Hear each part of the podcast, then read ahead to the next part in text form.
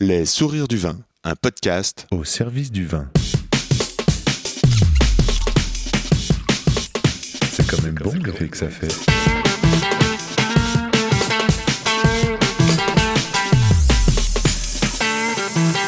Attends, regarde, j'enregistre. Non, on fait silence.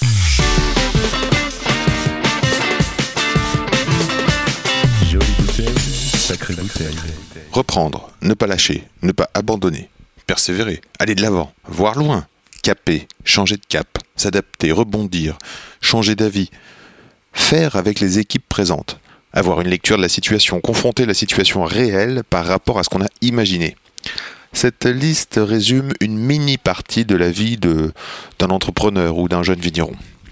Bienvenue aujourd'hui, Domaine d'Aubigny, la saga épisode numéro 2 avec Quam.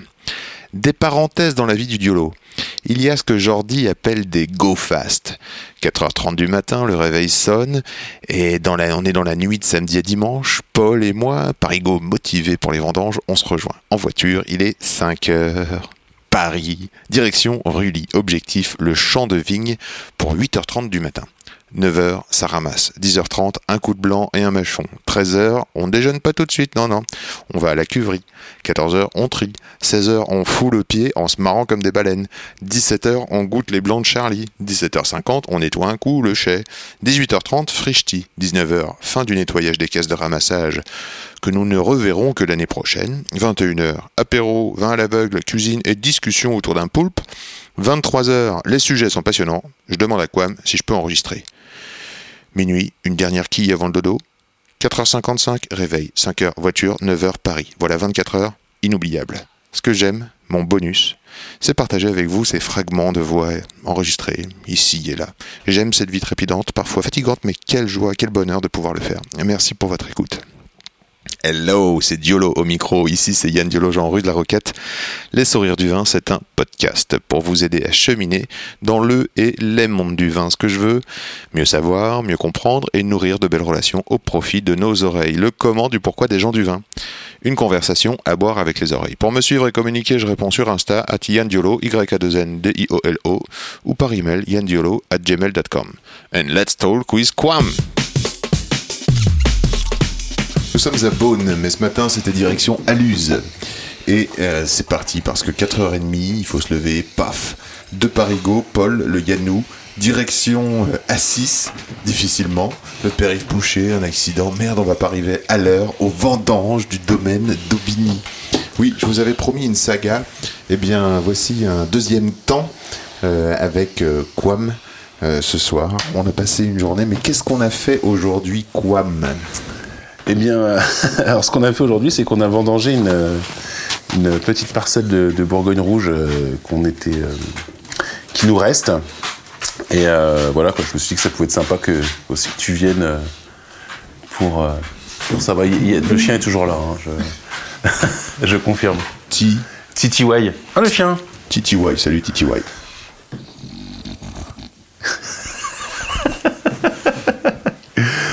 Voilà quoi. Donc euh, non, en fait, cette année, ça a été un peu compliqué parce que t'étais passé, euh, on était, on était sur des arrachages sur la parcelle de riz. C'est arraché ou pas? C'est arraché, c'est arraché. Donc on a fait, euh, ouais. Donc là, il y a plein de choses intéressantes qui vont commencer. non pas les replantations, mais on va, on va commencer à, à remettre en fonction des analyses de sol, on va planter euh, différentes choses pour essayer d'apporter un peu ce qu'il faut sur sur l'année prochaine. La bonne nouvelle, c'est que c'était des sols qui étaient déjà bien vivants. On on a retrouvé des, beaux, euh, des beaux, des beaux canalisations de, de verre mais je crois qu'on avait vu ça ensemble la dernière fois. On, voyait bien leur, leur, leur grosse galerie. Il y a trois types de verres. T'as des verres, euh, des de terre qui font euh, vraiment la surface euh, euh, de manière horizontale, des un peu en dessous qui font aussi de manière horizontale. Et puis vraiment, ce qu'on cherche, c'est des verres qui, montent et qui descendent et euh, qui, descendent sur des sur des assez grosses profondeurs. C'est des verres qui peuvent faire jusqu'à un mètre de long, euh, qui remontent et qui mangent à la surface. Et donc, ils nous redescendent de la matière organique beaucoup plus bas. Et donc, ça, ils sont très, très, très, très intéressants. Mais ils ont des cycles de vie qui durent, euh, qui durent trois ans. Quoi. Et puis, il faut imaginer, euh, c'est-à-dire que quand tu les perds, il faut trois ans avant qu'ils reviennent. Donc, c'est assez compliqué. Il faut vraiment bien les traiter. Et bon, tu peux imaginer que quand tu as un ver de terre qui monte et qui descend, euh, qui fait un mètre de long, ce qui se passe si tu passes une charrue un peu fort au mauvais moment, quoi. Donc voilà, quoi. Donc il y a des moments où tu le fais passer, pas passer. Bon, bref, au final, cette parcelle, elle est, elle est en super état en termes de matière organique. Petite carence à gauche à droite sur des détails, j'en avais parlé, je crois, la dernière fois. C'est une super nouvelle et je pense qu'on en, on, on en reparlera dans, un prochain rendez-vous de la saga, c'est-à-dire euh, euh, finalement euh, qu'est-ce que tu auras choisi euh, de planter et Hmm. Ouais, comment se seront passées les plantations. Ouais. Mais aujourd'hui, ce qu'on a fait, c'est qu'on a cueilli des vignes qui ont été plantées il y a 5 Cinq ans, ans, ouais. des vignes qui ont été plantées. Alors comment il était ce fruit ce matin? Comment il était? Alors, comment il était le fruit ce matin? Eh bien, écoute, c'était très compliqué parce qu'en fait, on a eu un énorme épisode de grêle sur le domaine. En effet. incroyable. Euh, on s'est fait déboîter le 13 juillet, mais complètement. Donc on a eu un épisode de grêle très très important qui a détruit le feuillage, qui a détruit les grappes, mais qui a aussi attaqué les bois. Euh, donc euh, destruction du feuillage, énormément de conséquences. Ça veut dire quoi? Bah, Ça veut dire que la vigne n'est plus en mesure de faire de photosynthèse, donc n'est plus en mesure de fabriquer des sucres pour emmener dans les vins, Euh, ce qui peut être un, enfin dans le raisin qui va se transformer en vin. Donc c'est des choses qui peuvent être assez compliquées. Ça veut dire des problématiques de mise en réserve. Euh, la vigne est une euh, plante qui est persistante, donc euh, au moment du printemps, elle a plus de feuilles, et il va falloir qu'elle fasse pousser des feuilles. Comme elle peut, comme elle n'a pas de feuilles, elle peut pas faire de photosynthèse. Alors il lui faut du sucre pour fabriquer ses feuilles, donc elle a stocké du sucre pendant une période dans ses racines. Et du coup, ben, s'il n'y a pas de feuilles l'année N-1, ben, elle peut pas stocker de sucre, donc elle pourrait ne pas redémarrer l'année euh, N plus 2. Donc, là, euh, tu balises pour l'année prochaine. Ouais, à mort. Euh, Enfin, à mort dans le sens où va falloir qu'on va falloir qu'on fasse va falloir qu'on fasse assez gaffe à ce qui est en train de se passer quoi. Ça veut dire quoi ça? Ça veut dire que est-ce que tu as un geste possible pour euh, en tant que vigneron ou viticulteur pour euh, aider ta plante pour, ouais, euh, sur les amendements qu'on va faire, on Mhm. va travailler sur des amendements qui peuvent peut-être euh, euh, je sais pas apporter des choses qui pourraient sur lesquelles elle pourrait être carencée au moment où elle va démarrer quoi. D'accord. On fera sûrement des analyses au moment où elle démarre pour voir un peu là où elle est carencée euh, pour euh, pour essayer de, de lui apporter ce qui lui manque. D'accord. Est-ce que, euh, enfin, ce matin, moi, ce qui m'a choqué, c'est que il y avait euh, d'un côté euh, Ouais. des cicatrices, on pourrait dire, avec des raisins euh, complètement euh, inexistants, enfin, un, un reste de raisin grillé, quoi, comme grillé. Ouais. Et on aurait cru que la grêle s'était abattue comme un rideau, mais on, on aurait cru aussi qu'il y avait du vent, parce que tout était du même côté. Ouais, tout était du même côté. Donc tu as les raisins qui poussent des deux côtés un peu du, du- de la vigne. Et en fait, effectivement, on a un, on a un côté qui a pris plein sa gueule. Euh, donc ce qui va se passer, c'est que bah, les, les grêlons vont, tra- vont traverser les raisins. Et euh, quand ils vont traverser les raisins, bah, par définition, les raisins, les malheureux, euh, bah, ils sont tout percés, donc ils, pissent du jus. Euh, ça fait qu'ils sont plus protégés par la peau, donc c'est un peu comme si, bah, si- toi tu prenais une, entre guillemets, tu prends une balle ou je sais pas, enfin, je sais pas très bien, mais en tout cas t'as plus de peau pour te protéger. Donc là il se passe tout un tas de merdier en interne. En particulier, on a plein de pourriture qui va démarrer et tout parce que le cycle naturel du, du raisin, c'est de se transformer de manière immédiate en, en levure. En fait, un, un, vrai vin nature, c'est du vinaigre en vrai. Si, on, veut faire un vin qui, se boit, il va falloir qu'on intervienne en- en- au milieu en tant que vigneron et donc qu'on empêche que, euh, les levures travaillent euh, avec, euh, avec trop d'oxygène. Voilà, c'est ça qu'on va essayer de faire. Et là, bah, du coup, comme les vignes sont percées, on a de la piqûre acétique, enfin bon, bref, de la volate, ça part dans tous les sens. La chance qu'on a eue, c'est que il a fait un épisode de chaud derrière. Donc les raisins ont séché. Donc c'est pour ça qu'ils étaient tout raplapla, tout gris, tout, euh, tout flétri et tout sec. Mais l'intérêt, c'est qu'ils étaient tout secs, donc on n'a pas eu trop d'attaques et de pourriture. Tu vois ce que je veux dire? Si en plus on avait eu du mouillé, Parce que- bah, ça partait partout dans toute la, dans toute la vigne et c'était complètement foutu. Quoi. Nous qui avons cueilli aujourd'hui, qui avons vendangé, il y a quand même d'un côté de très belles grappes. Avec, Ouais. Elles sont magnifiques, elles sont serrées, elles sont saines. Et puis euh, il y a ces grappes qui sont grillées, détruites quasiment, qu'on a laissées Ouais. euh, par terre ou, euh, ou accrochées. Euh, Et, on sent, et où on sentait, enfin, il y a eu un gros tri sélectif. Ouais. On a récupéré à peu près, euh, on a récupéré entre euh, à peu près la moitié, hein, pour faire simple, de ce qui, de ce que, de ce qu'a sorti le, de ce qu'a sorti la vigne. Donc le, le côté, on a un côté qu'on a complètement laissé, la, la phase nord. On l'a laissé complètement, et puis on a récupéré euh, tous, les, Tout le sud. tous les raisins qui étaient sur la face sud. Ce qui fait d'ailleurs qu'il s'est passé un truc assez marrant, c'est que normalement on vendange, euh, enfin on est au pied de la vigne, et puis on va, on va, on va, on va vendanger sur la droite, c'est-à-dire le côté palissé droite. Évidemment, on met pas de deux vendangeurs face à face, parce que deux vendangeurs avec un sécateur, euh, il va se passer une aventure. Déjà, un vendangeur tout seul, il peut Avec se passer une aventure. ouais, c'est clair. Donc là, on va éviter. Donc on- tout le monde se met à droite et puis on remonte le rang. Et là, en fait, ce qui s'est passé, c'est que ce matin, ben, euh, j'ai demandé la consigne, c'est que ben, on va tous vendanger à gauche euh, et on va éviter d'aller chercher les grappes qui sont derrière pour éviter d'amener euh, ben, des grappes qui sont dans un état déplorable avec une, une vendange très très moche euh, pour qu'on puisse sortir du vin sympa. Ouais, là, il y avait quand même des belles grappes qui, qui- qui sortaient. Ouais. Alors, chose étonnante aussi, c'est qu'on a vendangé, euh, nous, nous étions en Bourgogne, hein, mais on a vendangé euh, plutôt debout. Ouais. Comment que ça se fait? Alors comment ça se fait? Alors euh, quand on mène euh, la, la vigne, on a, on a plusieurs solutions sur euh, comment on va la mener. Alors la première chose, enfin pas une des premières choses, mais une des premières choses, c'est qu'il va falloir de, décider de, de la densité de plantation. Donc la densité de plantation, on, en Bourgogne classiquement, vous prenez un mètre carré. Et aux quatre coins, vous avez, vous avez une plante. Euh, ça sert à quoi? Ça sert que vous mettez des énormes concurrences entre les plantes, parce que globalement, elles doivent toutes se nourrir sur un mètre carré. Je vous donne un exemple simple. Et ça, ça va être, euh, ça va permettre d'éviter euh, que euh, ça languisse, etc., etc. On va avoir des, des maturations un peu plus rapides, on va avoir des, des concentrations qui sont peut-être un peu plus importantes, etc., etc., de manière relativement naturelle. Le problème, c'est qu'on se retrouve avec une vigne qui est écartée d'un mètre. Donc dans un mètre, on peut par exemple, quand il y a eu la mécanisation qui est arrivée, on peut pas mettre un tracteur. Donc comme on peut pas mettre un tracteur dans un mètre, on a inventé les enjambeurs hein, qui enjambent par-dessus le rang de vigne.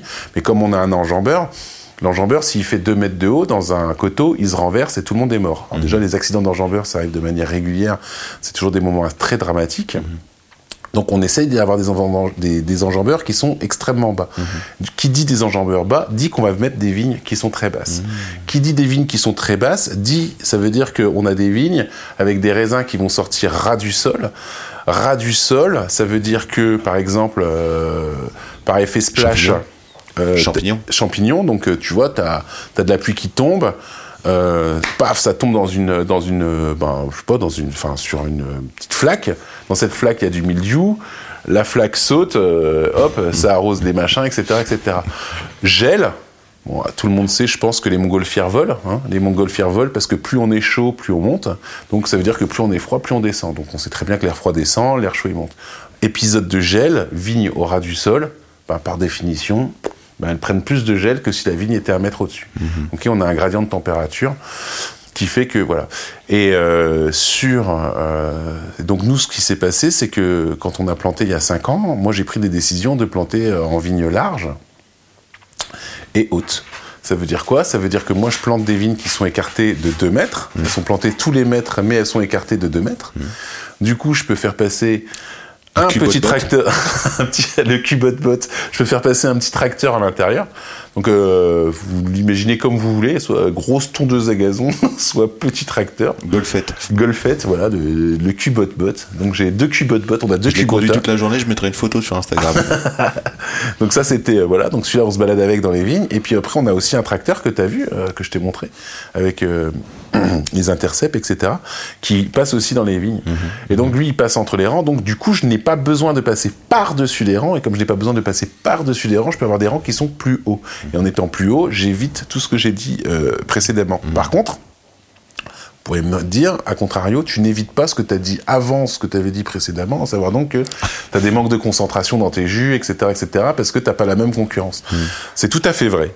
À part que euh, il y a la science qui est passée par là entre les deux, et donc il y a eu des énormes travaux qui ont été faits sur euh, sur les sur le rootstock, les Porte-greffe. des porte-greffes, pardon.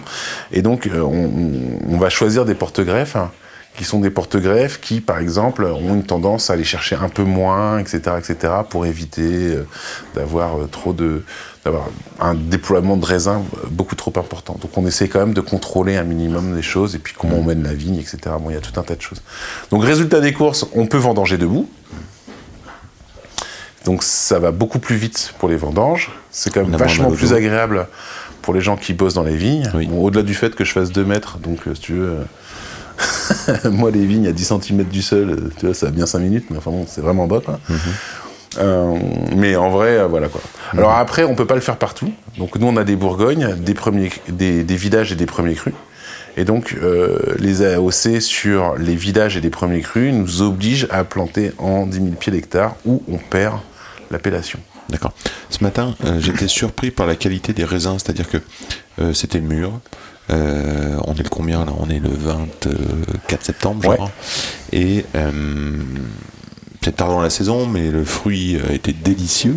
Il y avait quand même de l'acidité. Il me semble que au mustimètre, on a vu euh, 12 degrés 5 naturel.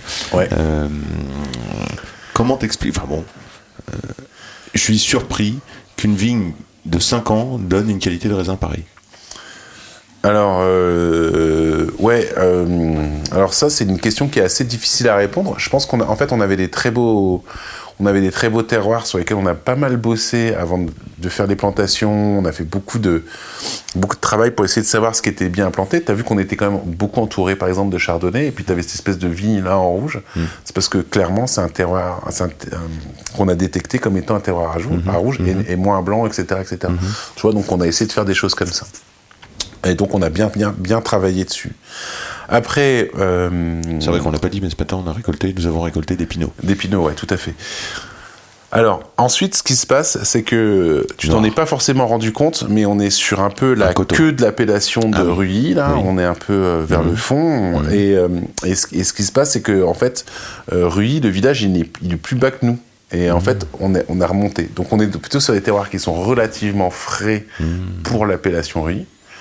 Et la deuxième chose qui se passe, c'est qu'on est. euh, alors, ça, c'est la première chose. Et donc, ça, ça, ça, ça, ça fait que tes maturités sont un peu plus euh, languissantes, j'oserais dire. Tu vois, on est, on est un peu plus frais, donc ça arrive un peu plus tard. Frais pour l'appellation, Voilà. donc plus tard. Déjà, on est un peu plus tard.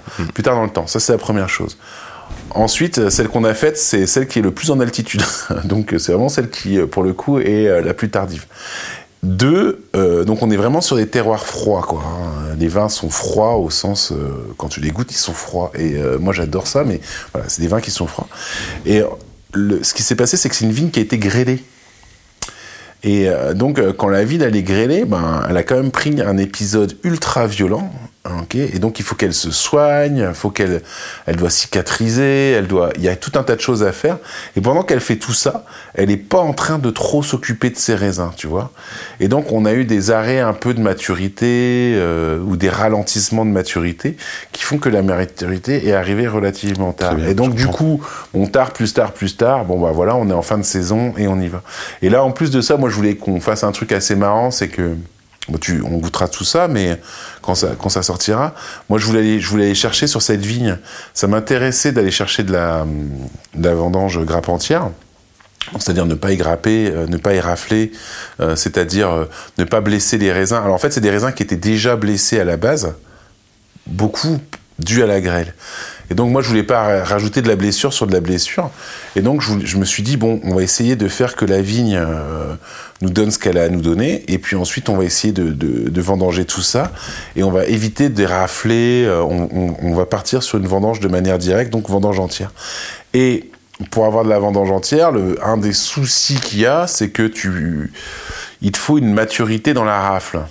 Parce que ta rafle va donc être avec les raisins, va, matu- va travailler là-dedans, va fermenter pendant quelques jours et peut amener des côtés végétaux euh, assez violents. Et donc, euh, si on va chercher des maturités qui sont plus longues et plus loin, en fait, on peut avoir des bois qui sont complètement outés. Donc, on est plus sur. Je sais pas si tu as vu, mais les grappes étaient plus vertes. Elles étaient en train de commencer à tourner marron. Et donc, ça, ça veut dire que euh, c'est plus du végétal, végétal de base. C'est Les ça- rafles- en train de se- les ouais, rafles étaient marrons. Les rafles étaient marrons. Et donc, en fait, il est en train de se transformer en bois. Et les bouts verts, d'ailleurs, on a pris le soin de les, euh, de les sucer. Ouais, c'est ça exactement. On les a goûtés. Euh, et Pour en fait, demander. tu vois, étonnamment, Et ben ils étaient pas. euh, alors bien sûr, c'est un peu, euh, c'est un peu difficile, mais c'était pas complètement dingue, quoi. Attends, on s'est pas. C'était pas dur. C'était pas dur, quoi. On s'est pas décro- c'est on s'est pas déchaussé les dents, euh, tu vois. Donc c'était cool, quoi. Et on a pris soin aussi de croquer les raisins euh, moult fois. Ouais. Des raisins, euh, des pépins Des de pépins de raisin. des pépins de raisin, Des bien pépins sûr, de pour raisin voir leur maturité. ouais. Et on a croqué, on a Et croqué. Qu'est-ce qu'on a tu trouvé On a trouvé. Euh, bon, alors souvent, quand, euh, quand on est sur l'étal du, du- qu'on achète nos muscats, nos chasselas en, en saison, en, en début de saison, en septembre, quand on croque dans le pépin, bah, ça fait euh, de l'acidité, euh, des tanins euh, euh, verts et astringents. Donc euh, voilà. Et là, c'était tout l'inverse. Ouais, C'est-à-dire qu'on avait un grain euh, croquant, euh, un petit peu comme une, euh, comme une noisette. Et euh, un peu comme une torréfaction aussi. Euh, Il y avait, il y avait cet effet un peu euh, cuisson. En parlant de ça, est-ce que tu sais, est-ce que comment on pourrait décrire le goût euh, euh, de la grêle, le goût de la blessure, le goût du raisin qui est grillé par la grêle? Alors, il n'est pas grillé par la grêle. Il, est, euh, il a été grillé par le soleil qui arrivait après la grêle. Ok? Il a perdu tous ses jus. La cicatrice, elle fait comme grillé. Elle fait comme grillé, ouais. Comment est-ce qu'on pourrait décrire ça? Bon, alors déjà, en général, euh, ça peut vite euh, puer, euh, puer le vinaigre. hein. donc, euh, tu sens. Ça, ça coule la vendange, ça coule et tout. On a, On a fait un gros tri, d'ailleurs. On a fait un tri et puis. bon, Ah, tu sais, au quand, tu, quand tu les as sentis, ça sentait, ça sentait fort, quoi. Ouais. Tu les sors, pff, tu sais assez vite que, ouais, voilà, quoi, c'est un peu pété. Mais d'ailleurs, on avait fait un tel tri quand même dans la vigne. On n'a pas eu tant que ça à faire euh, derrière quand À la on en- cave. à la cave. En effet. Tu vois, donc euh, ça, ça a bien marché, quoi. Donc euh, ça a quel goût ce raisin? Ben voilà, donc vous avez un, bon, imaginez un espèce de raisin sec, un légèrement grillé. imaginez un espèce de raisin sec dans lequel vous enlevez le sucre, que vous faites passer au four, hein, un petit coup, euh, un petit coup au four, euh, genre euh, grill à 3 là, un peu violent. Voilà, c'est ça que vous allez obtenir. Donc vous allez obtenir quelque chose qui est vraiment pas très très sympathique quand même, et qui euh, qui est pas très très intéressant en soi quoi. Donc ça va pas nous apporter grand chose dans le vin. Est-ce que ta situation est euh, semblable pour tous les voisins, par exemple, du coin, et, en général pour la Bourgogne Euh, Comment il est ce millésime 2023 Alors euh, non, ma situation est complètement différente. Moi je pense que c'est Jésus qui s'est vengé quoi, parce que c'est pas possible, il s'est passé quelque chose. C'est-à-dire qu'on s'est fait déboîter mais tout le domaine et il y a que nous, le voisin juste à côté dit non nous ça va, celui après dit nous ça va. Il y a vraiment que nous qui avons pris quoi. Donc je sais pas ce qui s'est passé, le mauvais œil, quelque chose. Un cauchemar, quoi. un cauchemar quoi voilà. Donc on a euh, on s'est fait grêler quand même. Alors pour donner une idée on a un clos. Euh, le clos il fait euh, allez on va faire extrêmement simple. Il fait 20 hectares. Et sur les 20 hectares on s'est fait grêler. Alors il y en a trois et demi que- qui est en arrachage la parcelle que qu'on avait été voir il y a quelques temps.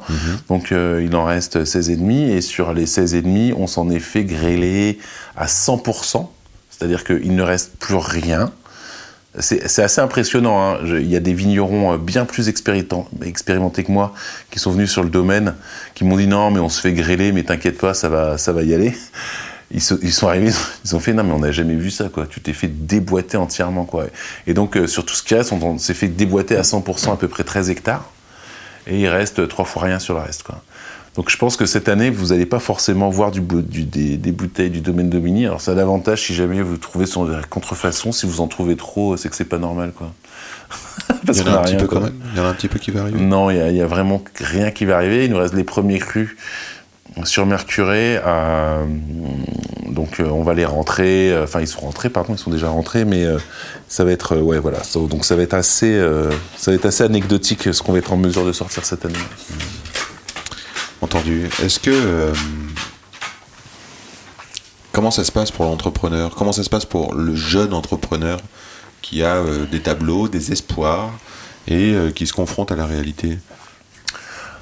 Ah ouais, c'est une bonne question ça. Alors en fait, moi je suis un jeune entrepreneur dans la vie, mais après je suis pas un jeune entrepreneur en soi. J'ai quand même fait un peu ça toute ma vie. Après, moi j'ai donné des petits cours de d'entrepreneuriat à, l'université de Berkeley et je commençais toujours de la même façon. Je disais, euh, j'ai fait entrepreneur toute ma vie, euh, je le déconseille à tout le monde.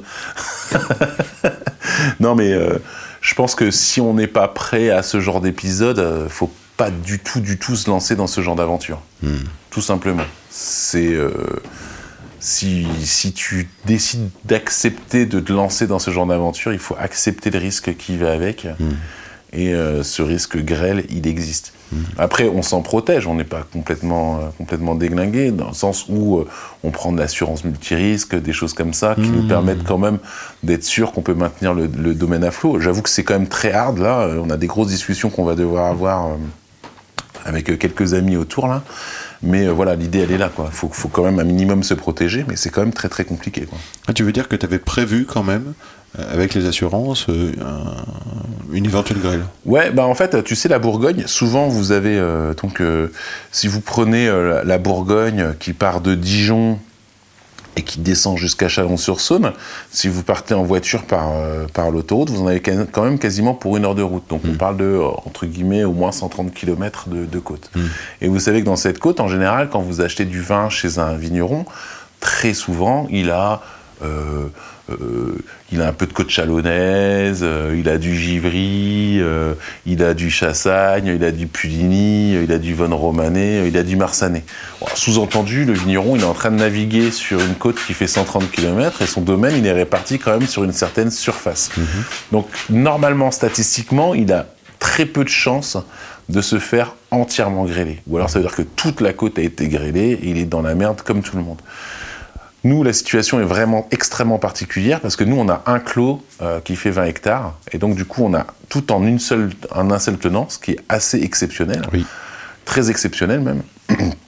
Mais du coup, le risque, il est énorme. Parce que si, tu as, une grêle qui passe, ben, tu te fais grêler les 20 hectares. Et c'est très exactement ce qui nous est arrivé. C'est la même chose pour du gel. C'est la même chose si jamais il y a une pluie de choucroute. Enfin, tu vois ce que je veux dire Il n'y a pas de limite à la catastrophe. Quoi. Tout à l'heure, tu as parlé d'un élément intéressant, euh, euh.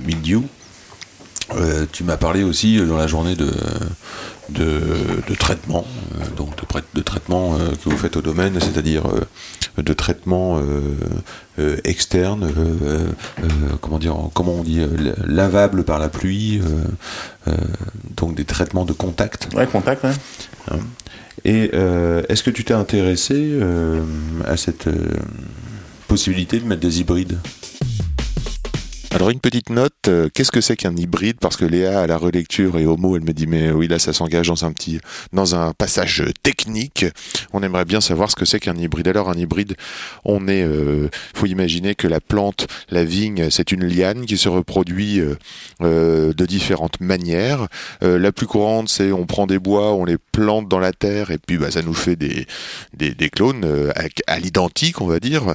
On pourrait repartir du pépin, du pépin si on le fait pousser, mais le parent, euh, l'enfant du parent ne serait pas exactement euh, le même, il n'aurait pas forcément les mêmes caractéristiques. C'est pour ça que c'est une, c'est quelque chose qu'on voit peu finalement dans le vignoble, peut-être chez les pépiniéristes, mais et encore faut voir. Et euh, pourquoi fait-on Qu'est-ce qu'on appelle un hybride? Eh bien, en fait, il y a des plantes, des variétés de plantes racines. En Europe, qu'est-ce qui est planté? C'est Vitis vinifera.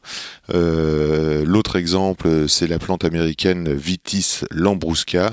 Euh, deux euh, souches, on va dire, qui ont des caractéristiques différentes. Pourquoi euh, hybrider la plante? Bah, Parce qu'on cherche des moyens de résistance aux maladies, au mildiou, à l'oïdium, mais aussi au black rot, euh, voilà, toutes ces maladies qui ont été importées finalement euh, de, euh, de cette migration vers l'Europe de Vitis lambrusca. Il faut savoir que les porte-greffes sont en Vitis lambrusca et dessus on surgreffe le Vitis vinifera de notre vignoble connu. Mais euh, ce qu'on aimerait aujourd'hui, c'est utiliser peut-être moins de produits dans les champs, moins de cuivre même, euh, et euh, si on avait des plantes résistantes au mildiou, euh, on serait bien content. Donc euh, il y a toute une série d'hybrides euh, qui, qui, arrivent depuis euh, 100 ans maintenant, avec plusieurs générations, euh, qui euh, développent euh, des caractéristiques très fortes. Alors comment on fait pour obtenir un hybride? Bah, euh, à ma connaissance, euh, au moment de la floraison, euh, on va dans la fleur dire bah, euh, on va venir polliniser dans la fleur le, Vitis vinifera avec le Vitis lambrusca. J'espère que ceci vous est clair. De toute façon, ça nous promet au certainement deux épisodes sur le sujet euh, parce que il y a deux vignerons que j'ai dans le viseur euh, où j'aimerais euh, les entendre parler sur cette euh, hybridation, sur le goût, sur le futur du vignoble et euh, c'est euh, certainement un enjeu. Bah oui, oui parce que j'en ai pas parlé, mais il y a aussi l'intérêt du, du de la résistance, par exemple, à la bon alors il y a le phylloxéra, mais à la température et au et aux besoins d'eau et au rendement de ces, à la capacité de ces raisins, euh, de, de, ces plantes de faire des raisins justement euh, avec euh, moins d'eau, en résistant à la, sécheresse et aux hautes températures. Alors, moi je suis. Alors, de manière théorique, je suis un grand fan des hybrides. C'est-à-dire que je, trouve ça absolument génial. D'accord. En fait, qu'on soit en bio, qu'on soit en biodynamie, euh, qu'on croit, euh, euh, qu'on soit en conventionnel, qu'on soit en raisonné, qu'on soit en HVE, quel que soit ce qu'on fasse, on a quand même face à un problème qui est commun à tout ce que je viens de te dire, c'est que on, a, on est face à un problème de traitement. Il n'y a pas de bon traitement. C'est- complètement faux, enfin de mon point de vue. hein. Après, euh, il y a peut-être des gens qui ne seront pas d'accord avec toi, avec moi, pardon. Il n'y a pas euh, les traitements. Nous, tout le domaine est bio. Euh, t'as vu, hein, euh, enfin, je pense que t'as vu la diversité de ce qu'on a là- là-dedans. On T'avais des, des vaches, qui passaient, voilà. des, des cerfs qui étaient en train de bramer. Enfin, t'avais. Je pense que t'as vu le niveau biodiversité, même les raisins. T'as vu toutes les, tous les insectes qu'on pouvait avoir. la, la vie qu'il y a autour des vignes. Ouais, c'est c'est assez dingue, tu vois. Bon, euh, ok, on est en bio, c'est super. Mais euh, c'est plus beaucoup, beaucoup, beaucoup plus compliqué que ça. Je vais, suis un peu, euh, je vais, donner un exemple qui est un peu, un peu problématique. Mais moi, je parle souvent du glyphosate. Les gens, ils passent du glyphosate pour désherber. Si on désherbe pas, on a de la concurrence entre la vigne et les raisins. Enfin, ça peut poser des problèmes entre la vigne et l'herbe, pardon. Et nous, on désherbe avec, évidemment, on est en bio, donc on n'a pas droit au glyphosate. Et on n'a pas spécifiquement envie d'utiliser. Mais du coup, ce qui se passe, c'est qu'on va utiliser un tracteur. Et ce tracteur, je les ai montrés, tu as des lames intercept qui vont nous permettre de faire euh, le petit labour qui va nous permettre de, désherber. Mais il faut comprendre que si on fait ça, le sous-entendu, c'est qu'on est en train de gratter le sol. Et si on gratte le sol, on consomme beaucoup d'énergie. Et si on consomme beaucoup d'énergie, le sous-entendu, c'est-à-dire qu'on consomme beaucoup de gasoil. Donc, si on est vraiment dans une lutte du gaz à effet de serre, aujourd'hui, faire du bio, pour moi, ça fait que j'en consomme plus sur la ferme que si je passais du glyphosate, parce que le glyphosate, je passe par-dessus, je fais tch, comme ça, je consomme quasiment pas de gasoil en passant pour le mettre. Il y a des contreparties. Mais ce que je voulais juste dire par là, c'est que euh, le fait de ne pas en mettre, ça crée également un certain nombre de contreparties. Donc du coup, l'intérêt pour moi de tout ce qui est hybride, OGM, etc., etc. J'ai lâché, le gros mot, euh, OGM. euh, c'est que c'est de la technologie. Ok, c'est de la technologie euh, qu'on utilise, de la technologie dans les vignes, il y en a plein, du satellite, du machin, tout ce qu'on veut, il y a, euh, les traitements, il y a de la techno partout. Il y a une techno qu'on nous a interdit d'utiliser, qui est l'OGM. Je sais, voilà, pour des raisons qui sont purement pour moi hein, déontologiques, euh, mais pas du tout euh, dans le bon sens du terme de mon, point de vue. Et les hybrides, etc., nous permettraient ben, d'arrêter, par exemple, les traitements. Ok. Aujourd'hui, euh, si tu prends, bon, euh, tu, tu- tu sais, tu sais qui je suis, hein, donc je suis, euh, j'ai une moitié de parents qui est originaire du Togo, etc. Donc moi j'ai des cousins qui sont au Nigeria. Euh, le Nigeria a sorti, un, donc le, alors faut comprendre que en Bourgogne, hein, avec le temps qu'on a, faut imaginer comment le, le mildiou se développe. Le mildiou, c'est pas un champignon euh, européen. Il vient des États-Unis, il est arrivé chez nous. Il est arrivé en Afrique. Climat tropical, mildiou. Tu, vois euh, ce qui se passe. C'est-à-dire que l'autre, c'est. euh, Enfin, il se gangbang euh, les cultures, quoi. C'est la fête, quoi. Et le, gouvernement nigérian a sorti un EGM qui permet de. Alors, donc, du coup, ils ont commencé à lutter. Moi, mes cousins, mes, mes petits cousins qui plantent du niébé on commençait à en planter, ils faisaient des traitements, voilà, mais c'est des traitements euh, à l'africaine. Moi, je t'ai montré notre tracteur, euh, capsule euh, de chaux active, machin, truc bidule, enfin, le truc, il est fait pour aéré au filtre charbon. machin, enfin, tu vois, c'est le truc, tu vois. Bon, en Afrique, c'est pas ça qu'ils ont, les mecs, toi, ils, ils- traitent comme ça, comme des grosses merdes, là, ils en foutent plein les poumons, c'est l'enfer. Bon, ben voilà, le gouvernement nigérien a sorti un niébé euh, qui est OGM, qui est euh, résistant au milieu. Qu'est-ce qu'il a ce niébé Bah, il est résistant au mildiou. D'accord. ok Voilà. Donc c'est potentiellement quelque chose qu'on pourrait mettre en œuvre sur les vignes et éviter les traitements. Et quand je te dis éviter les traitements en bio, je, je- je parlais de- du glyphosate, etc. Je vais donner un autre exemple. Euh, les vers de terre sont extrêmement sensibles au cuivre. Or, nous, cuivre et soufre, euh, ben, c'est euh, la vie de base du mec en bio. Quoi. Donc on est en train de buter nos vers de terre euh, en veux-tu, en voilà. Euh, Et à côté de ça, on, est en train de te tenir des discours sur euh, oui, euh, non, ah, tu comprends, nous en bio, on aime la nature, machin, on aide le truc. Ouais, enfin les gars, euh, arrêtez de, raconter non plus trop de tarabiscouilles aux gens qui vous parlent. Mais il y a quand même une grande. Est-ce qu'il y a quand même une grande différence Y aurait-il pas une grande différence entre euh, un OGM et euh, un hybride? Bon, alors là, ça, je, ça, je peux pas répondre à cette question. Moi, je, Bah, je, pas, je sais pas trop. euh, Quoi. génétiquement modifié versus Bah, c'est- quoi, euh, c'est croisement d'espèces. Alors attends. Quand tu vas au, quand tu vas à Ligre, ok, en descendant euh, le rue Rollin de chez toi, ok, que tu arrives au marché d'Aligre, tu achètes un, tu achètes des pamplemousses bio, ok, super. Est-ce que tu sais d'où vient le pamplemousse? Rose qu'on mange bio Ok, il vient d'un programme qui s'appelait Atom for Peace, à savoir donc que les mecs, ils ont mis des bâtons de radium dans des jardins dans les années 60 ou 50, ok, et que ces bâtons de radium, ils émettaient des rayons gamma qui ont modifié génétiquement les bestioles qui étaient autour. Elles ont toutes crevé, sauf un qui est devenu un pamplemousse. Et on a dit, oh, il est hyper bon, et donc on l'a vendu à tout le monde. Donc voilà, ton pamplemousse rose que tu achètes en bio au marché d'Aligre, c'est ni plus ni moins qu'une transformation génétique due à des rayonnements gamma dans les années 50. C'est-à-dire que je te raconte l'histoire de Spider-Man. Si tu me crois pas, vous pouvez aller sur Internet, vous allez voir le truc. Ok Donc hybride, OGM et tout, que la nature prenne des gènes, les shuffle, les shuffle, les, enfin les mélanges au hasard, et que ça donne un truc que 90% crèvent, 10% restent vivants et 2% sont bons, ou que on mette une, de mon point de vue, ou qu'on mette une patte d'humain pour créer le truc qui va bien, pour faire directement ce qu'il faut, pour moi, c'est plus intelligent de le faire avec une patte d'humain et qu'on le fasse intelligemment. Voilà, et ça, ça s'appelle un EGM, un hybride, enfin, tu l'appelles comme tu as envie. Mais voilà, après, bon, moi, je suis pas biologiste, donc c'est vrai que c'est compliqué parce que je pense qu'il y a d'autres problèmes autour.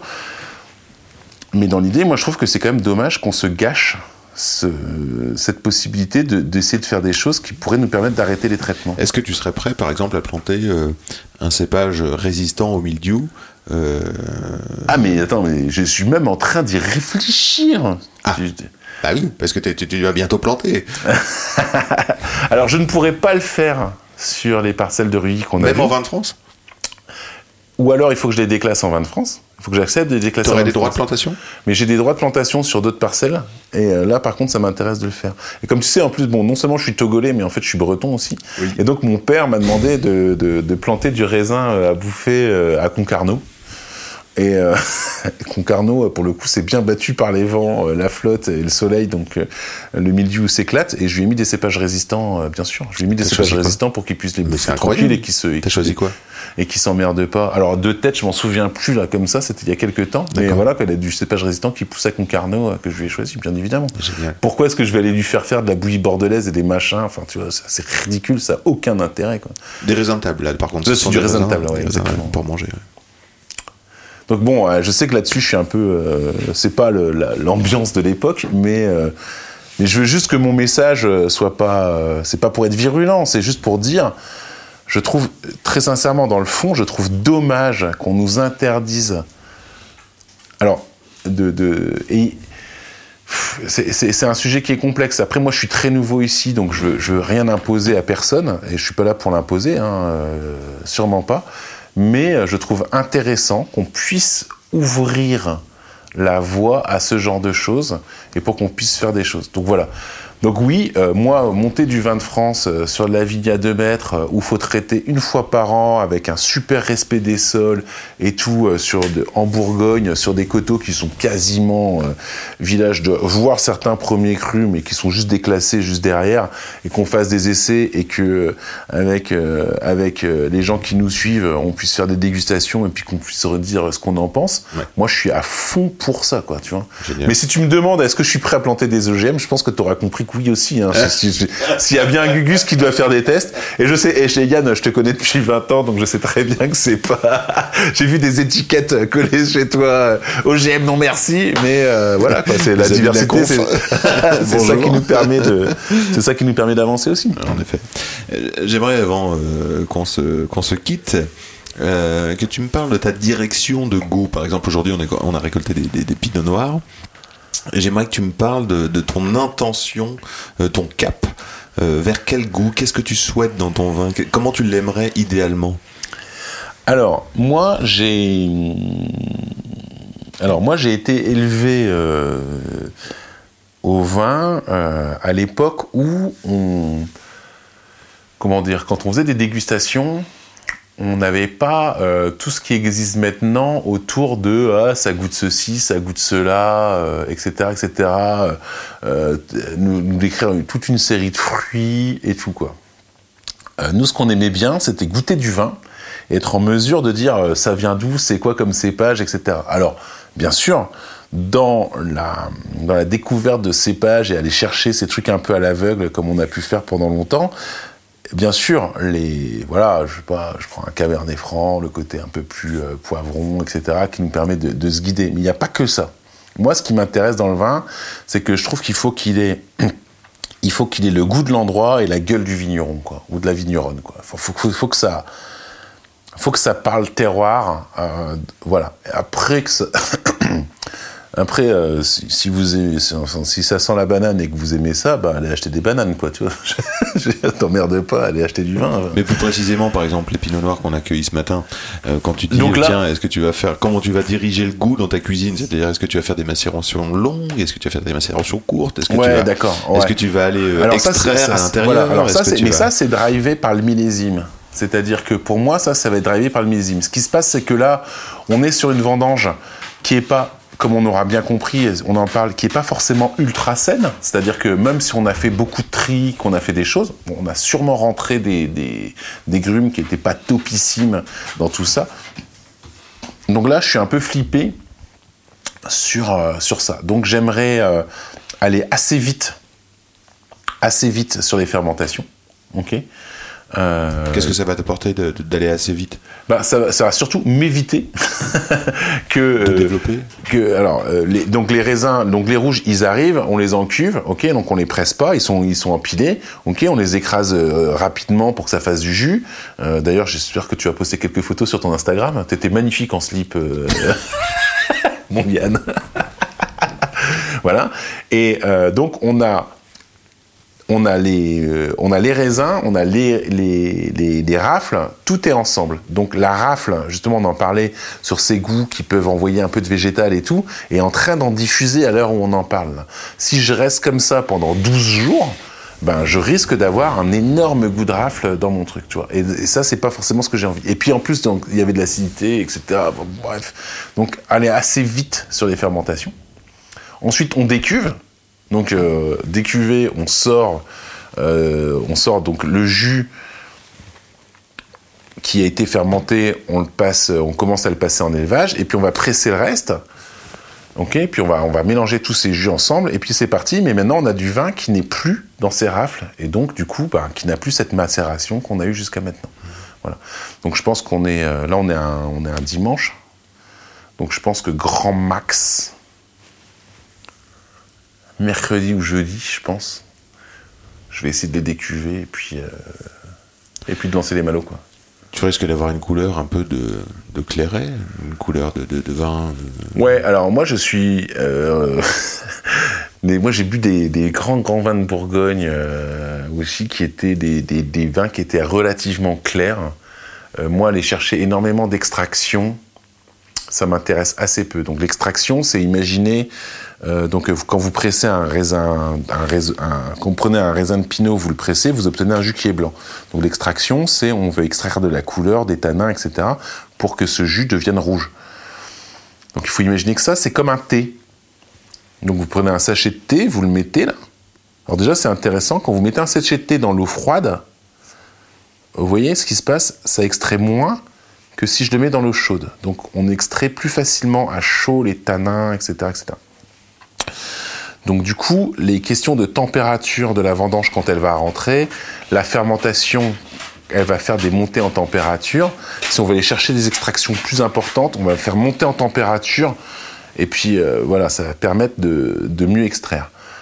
Votre sachet de thé, c'est pas du tout la même chose une fois que vous l'avez mis dans votre tasse, même à température constante, euh, un peu chaude, de monter, descendre tout doucement comme ça, ou euh, de choper le truc, l'écraser, euh, tu vois. Et euh, tu vois ce qui va se passer. Donc je pense qu'on l'a tous fait ça avec du thé. Et d'ailleurs, si vous l'avez pas fait, faites-le. Comme ça, vous aurez une idée de ce qui va se passer dans votre vin. C'est exactement ça. C'est-à-dire que vous allez extraire des tanins, ça va être un peu plus dur, un peu plus, etc., etc. Les tanins ne seront pas forcément soyeux. Il y a des gens qui adorent ça. Et puis, euh, faut dire ce qui est, mais pour le consommateur, le côté gros tanin, gros machin, égale gros vin, quoi. Voilà. Donc il faut absolument que plus ton vin est, est, euh, Bourgogne, premier cru, grand cru, il faut qu'il soit extrait, machin, un truc bidule. Voilà. Et moi, ça m'intéresse assez peu. Et finalement, euh, est-ce que tu vas mettre en face de ces extractions euh, douces plus ou moins de- de- d'élevage euh, sous bois? Oula, alors là, ça c'est encore une autre question. non, mais c'est non, une elle autre est- question, en effet, c'est une non, autre non, non, question. non, non, elle est, elle est top comme question, mais tu vas. Ouais, non, mais c'est. euh,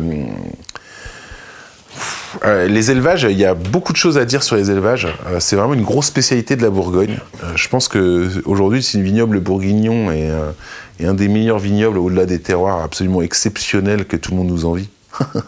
c'est con.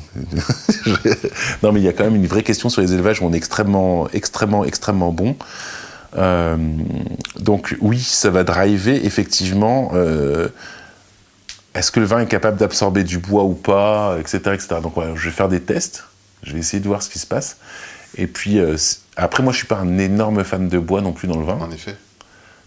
Donc ça Si risque d'être assez cool, quoi. Si t'as pas trop de tanins à polir, euh, si t'as pas de, tu vas peut-être pas mettre en face d'une vendange qui aura macéré 4 jours euh, ou 5 jours euh, énormément de longueur de temps sur des bois. euh, Alors, tu peux, tu peux faire macérer 4, jours, mais si, si par exemple tu décides de faire des pigeages, c'est-à-dire presser le chapeau, l'enfoncer, euh, touiller, monter en température, euh, t'as même des gens qui travaillent avec chapeau immergé, donc t'as des grilles qui mettent, qui retiennent. qui retiennent, donc le chapeau ne peut pas remonter, donc il est tout le temps immergé sous, sous jus.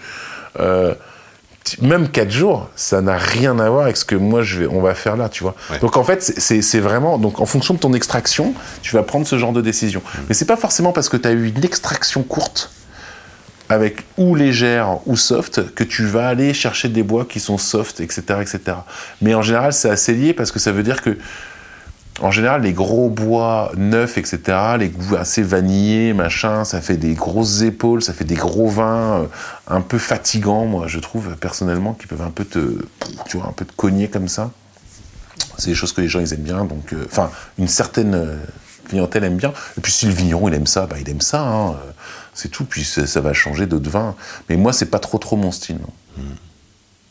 Quoi, on devait parler 15 minutes, ça fait 40 minutes qu'on parle. Je vais quand même poser trois dernières questions. Euh, la question des chaussures. Alors je vais, je vais me diriger lentement vers, vers ses pieds nus, finalement. C'est la première fois que ça arrive dans ce podcast. Ah ouais Oui, parce que quelle heure est-il? Il est peut-être euh, avant, voilà, il est 23h14, j'allais dire, avant minuit. Il est avant minuit. Il est avant minuit, ouais. Et donc, ces pieds euh, magnifiques, nus, euh, au repos, euh, qui ont bien bossé toute cette journée, méritent de respirer. Je vois, j'observe quand même que euh, nous sommes euh, en septembre et j'observe la marque un petit peu brésilienne du bronzage, De mes tongs. la petite bande blanche de, De la tongue. Donc on, on pourrait penser que tu as, passé un bon été ensoleillé. J'ai passé un bon été ensoleillé. Non, en fait, l'été, je me balade qu'en. En fait, euh, je- bon, bref, j'ai- je vivais en Californie et donc j'avais l'habitude de vivre en tongs. Et moi, je trouvais ça super. Donc j'ai toujours vécu en tongs. Il y a juste que la Bourgogne, la tongue l'hiver, quand t'es un peu togolais, tu vois, c'est- c'est- c'est- il fait vraiment frais, quoi. donc euh, voilà, quoi. Donc du coup, je, je- je- du coup, je vis, hein, je vis, euh, je vis en tongs l'été, ce qui explique ce, ce magnifique bronzage. euh. Ah, c'est charmant, c'est délicieux. Euh, question d'odeur. Quelle est ton odeur préférée ce soir? Quelle est mon odeur préférée ce soir? Écoute, euh, on a goûté un petit, euh, on a goûté un aligoté qui était, qui était assez, assez- qui était vraiment très très bon et il avait un petit côté réduit et moi j'aime bien les petites réductions comme ça. Voilà. Un petit aligoté. Un petit aligoté. Quelle est ton odeur euh, la plus euh, difficile, la, plus, la moins aimée Alors moi, la, mon odeur la moins aimée, très sincèrement, c'est, je pense que c'est la, je pense que c'est la cannelle. D'accord. Ça, c'est très étonnant. J'ai- j'ai- j'ai- J'aime pas la cannelle. J'ai vécu aux États-Unis, c'était l'enfer sur terre. Ils font des chewing-gums à la cannelle. Tu peux pas acheter une tarte sans qu'il y ait de la cannelle dedans. Donc j'ai arrêté de, j'ai arrêté de boire des vins parce que parce qu'ils sont hyper maturés, euh, hyper extraits, euh, 100% fût neuf. Donc un peu le contraire de ce que je viens d'expliquer. Donc je je buvais pas trop beaucoup de vin. J'en, goûtais, hein, mais euh, les vins californiens, c'était pas trop trop mon trop trop mon style. Et après, euh, putain, la cannelle, quoi. Les- ils en mettent mais de partout, quoi. Tu peux pas avoir une pomme sans de la cannelle. Et donc voilà, j'aime pas la cannelle. Je suis désolé, j'aime, j'aime pas ça. Ça fait plaisir. Selon toi, quel serait le, le pouvoir magique du vin? Oh bah moi, pour moi, le pouvoir magique du vin, c'est le. Pour moi, le pouvoir magique du vin, moi, enfin, moi, je reste, je reste sur le, je reste sur le partage. Mais euh, en fait, c'est surtout sa retransmission des sols, quoi. Moi, je, suis assez. euh, Enfin, moi, je trouve ça dingue qu'on puisse goûter euh, des vins et. comme on a fait tout à l'heure, là, on a fait une petite bouteille à l'aveugle que tu nous as sortie.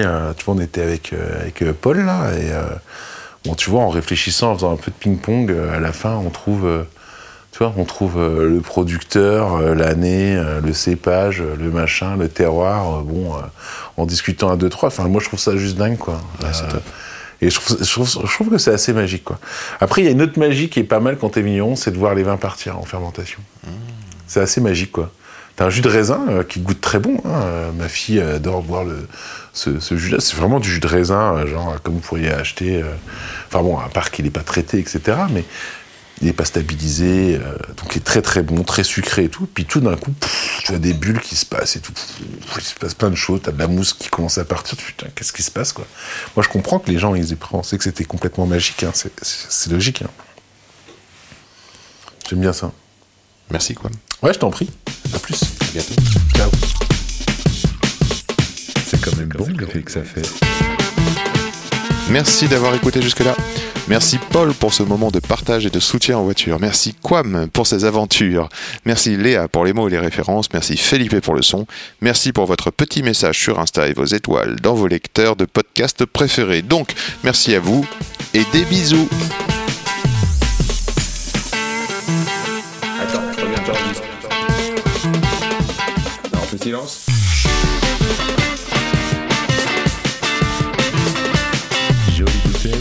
sacrée bouteille.